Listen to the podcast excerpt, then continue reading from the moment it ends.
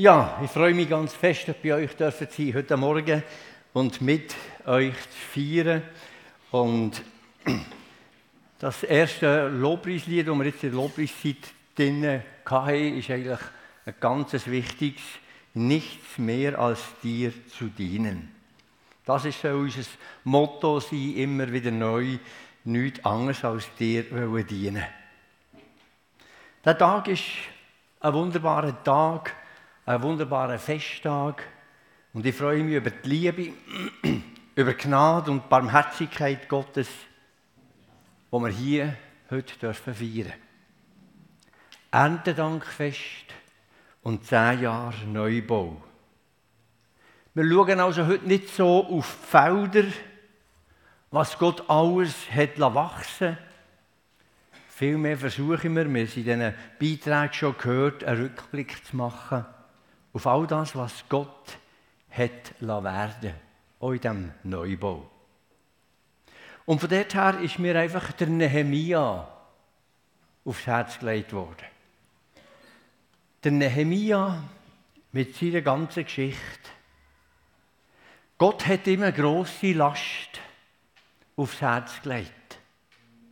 Für die Mauer Jerusalem neu zu bauen oder wieder aufzubauen, aufzubessern.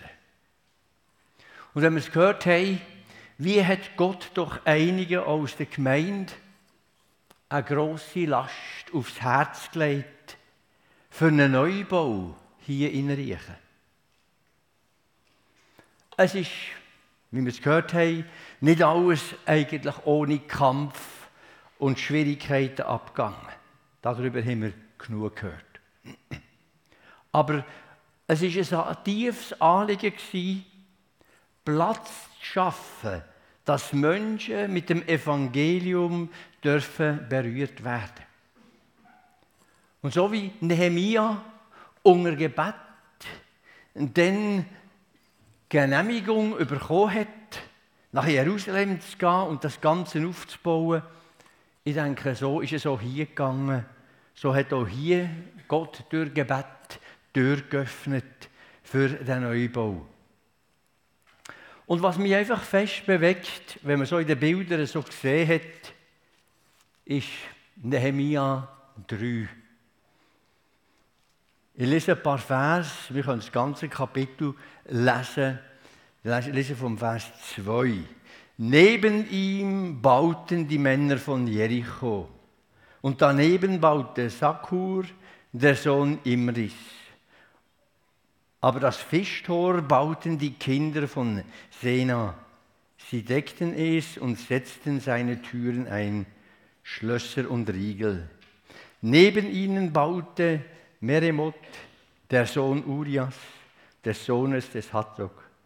Neben ihnen baute Mesulam, der Sohn Berichas, des Sohnes Mesesabethels. Neben ihnen bauten Zadok, der Sohn Banans. Neben ihnen bauten die von Tekoa, aber ihre Vornehmen brachten ihren Hals nicht zum Dienst. Der Satz hat mich ganz fest bewegt. Aber dann noch Vers 12. Daneben baute Salum, der Sohn Halosens, der Oberste, des anderen Kreises von Jerusalem und er und seine Töchter. Und wenn wir so die Bilder gesehen haben, können wir nur sagen, neben ihm arbeitete, baute, halfen mit. Die Planungsphase war abgeschlossen. Nehemia hat sich Nacht, im nächtlichen Rundgang alles klar von Gott zeigen und dann hat es losgehen also schauen wir zurück. Erntedank ist immer ein Rückblick auf das, was Gott geschenkt hat. Ich weiß noch, und das ist heute Morgen auch gesagt worden, der Entscheid über 90 Prozent, wo plötzlich können Ja sagen zu dem, was vorher manches Hindernis ist da war. Und von dort an, wie viele haben angepackt. Wir haben es gegeben beim Abriss, bei der Hütte und beim Rückbau von der alten Kapelle Und dann auch beim Neubau. Immer wieder sind Leute bereit zu helfen, bereit das oder dieses. Wir können sagen, du, das wäre jetzt noch dran, könntest du eventuell. Und immer wieder sind die Leute bereit. Ein wunderschönes Bild, wie beim Nehemia. Einer neben dem anderen. Jeder hat es packen. Jeder konnte anpacken. Nach seinen Kräften, nach seinen Gaben. Immer in dem Blick, und das ist für mich das Wichtigste, Gott hat das Wunder da, dass wir an das Werk dürfen gehen. Und so neu dürfen Platz schaffen für suchende Menschen, damit sie mit Jesus, unserem Herr und Erlöser, zu einer lebendigen Hoffnung können geführt werden Menschen, die eine Heimat suchen. Menschen, die Gemeinschaft suchen. Und so haben wir hier dürfen Platz schaffen. Es geht also um Platz, oder ist gegangen um Platz für die Gemeinde und somit auch versuchende Menschen, damit sie Schutz, Heimat haben dürfen finden.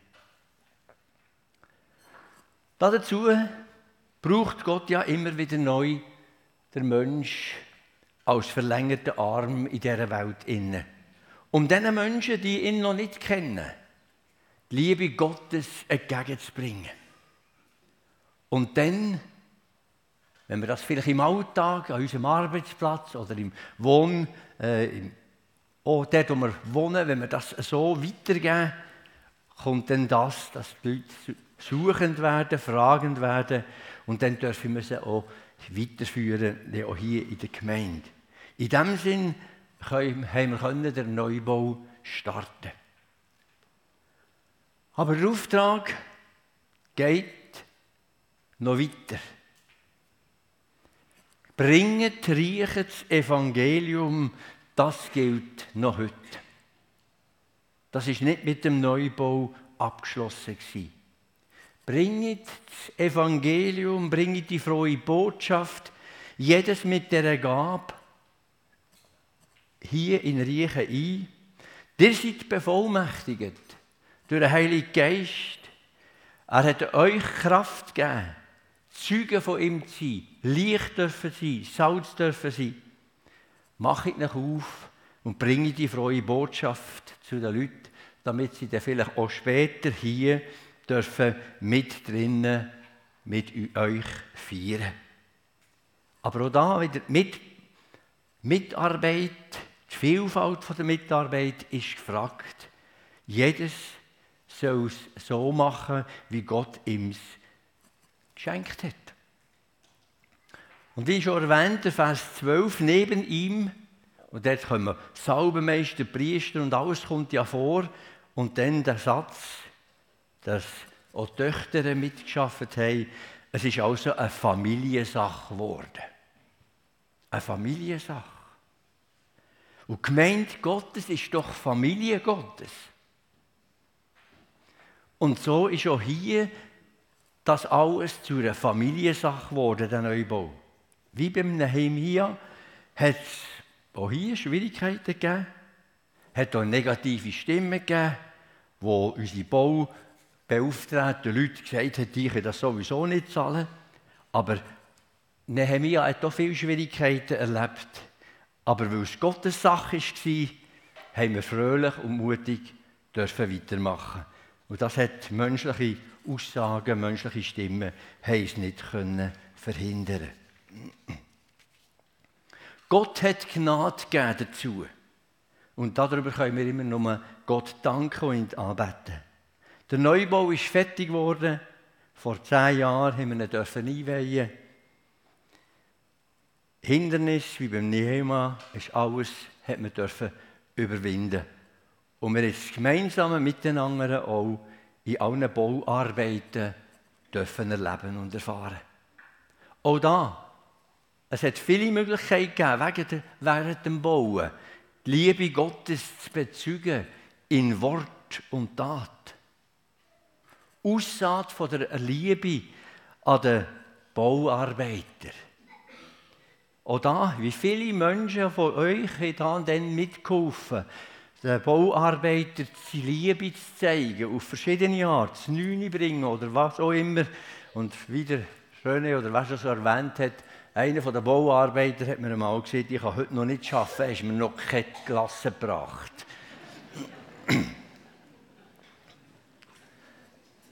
Aber ich denke, wie auf dem Feld, der Bauer kann vieles vorbereiten, der Bauer kann viel arbeiten, aber das Wachstum kann er nicht machen. Samen ausstreuen und das alles kann er machen, aber das Wachstum kann er nicht machen. Und das ist auch im Gemeindebau so. Wir können die gute Botschaft von Jesus und seinem Erlösungswerk immer wieder neu einfach den Menschen bringen, säen, auf verschiedene Art, Liebesbeweis, aber das, dass es aufgeht, das dürfen wir und wollen wir im Gebet vor Gott bringen und er kann das Gedeihen und das Wachstum schenken. Und der Auftrag bleibt, Gemeinde zu bauen. In diesen zehn Jahren schon und auch weiter. Darum soll und darf auch heute jedes, auch in der Zukunft, seine Gaben einsetzen. Nicht jetzt, das ist eine Gemeindeleitung, das ist ein Prediger, die soll jetzt das machen. Nein, jedes soll seine Gabe einsetzen, damit er hier in Riechen das Evangelium zu den Menschen kommt. Denk dran. Gott hat dich mit seinen Gaben und seinen Kräften ausgerüstet, um zu gehen, um die freie Botschaft weiterzugeben auf verschiedene Arten. Gott hat dich bevollmächtigt, Zeuge Jesu Christi zu sein, hier in dieser Gegend. Frage im Rückblick, was hat Gott nun in diesen zehn Jahren geschenkt? Wie viel Neues hat dürfen werden durch seine Gnade und durch seine Barmherzigkeit? Das müsst ihr beurteilen, was man beurteilen kann. Aber da möchte ich einfach auf Nehemia 8 kommen. Der Bau der Mauer war fertig durch viele Kämpfe und Hindernisse durch. Und nun haben sie das Volk versammelt. Und auf dem Platz haben sie die Botschaft Gottes gehört. Damals noch nicht die Botschaft von Jesus Christus. Und ich lese aus Nehemia 8, die Verse 9 und folgende. Und Nehemia, der da ist, der Landpfleger, und Esra, der Priester, der Schriftgelehrte und die Leviten, die das Volk aufmerken machten, sprachen zu allem Volk, dieser Tag ist heilig dem Herrn, eurem Gott. Darum seid nicht traurig und weinet nicht, denn alles Volk weinte dass sie die Worte des Gesetzes hörten. Darum sprach er zu ihnen, Geht hin und esset das Fette und trinket das Süße und sendet denen auch Teile, die nichts für sich bereitet haben. Denn dieser Tag ist heilig unserem Herrn. Und bekümmert euch nicht, denn die Freude am Herrn ist eure Stärke. Also nach dem Bau, nachdem dass es fertig war, ist das Volk zusammengekommen. Sie Gottes Wort dürfen hören, nachdem dass sie Gnade Gottes erlebt haben, dass der Bau fertig werden konnte. Und sie haben plötzlich gemerkt, wer bin ich denn eigentlich? Ich mit meiner Schwachheit, ich mit meinen Fehlern. Und so haben sie angefangen zu weinen über ihre persönlichen äh, Versagen und Nehemia und Esra haben sie ermutigt, seid nicht traurig. Tut nicht weinen. Geht, Herr, macht es fest. Tut andere einladen. Freude am Herr soll euch eure Stärke sein. Freude am Herr. Was für eine Botschaft. Zehn Jahre Rückblick. Was ist gelaufen? Was ist nicht gut gelaufen?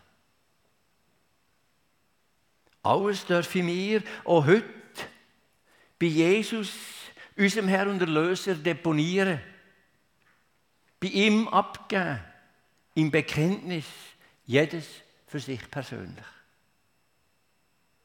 Und dann gilt auch heute jedem der Zuspruch. Bekümmert euch nicht. Lass die Freude am Herrn deine Stärke sein.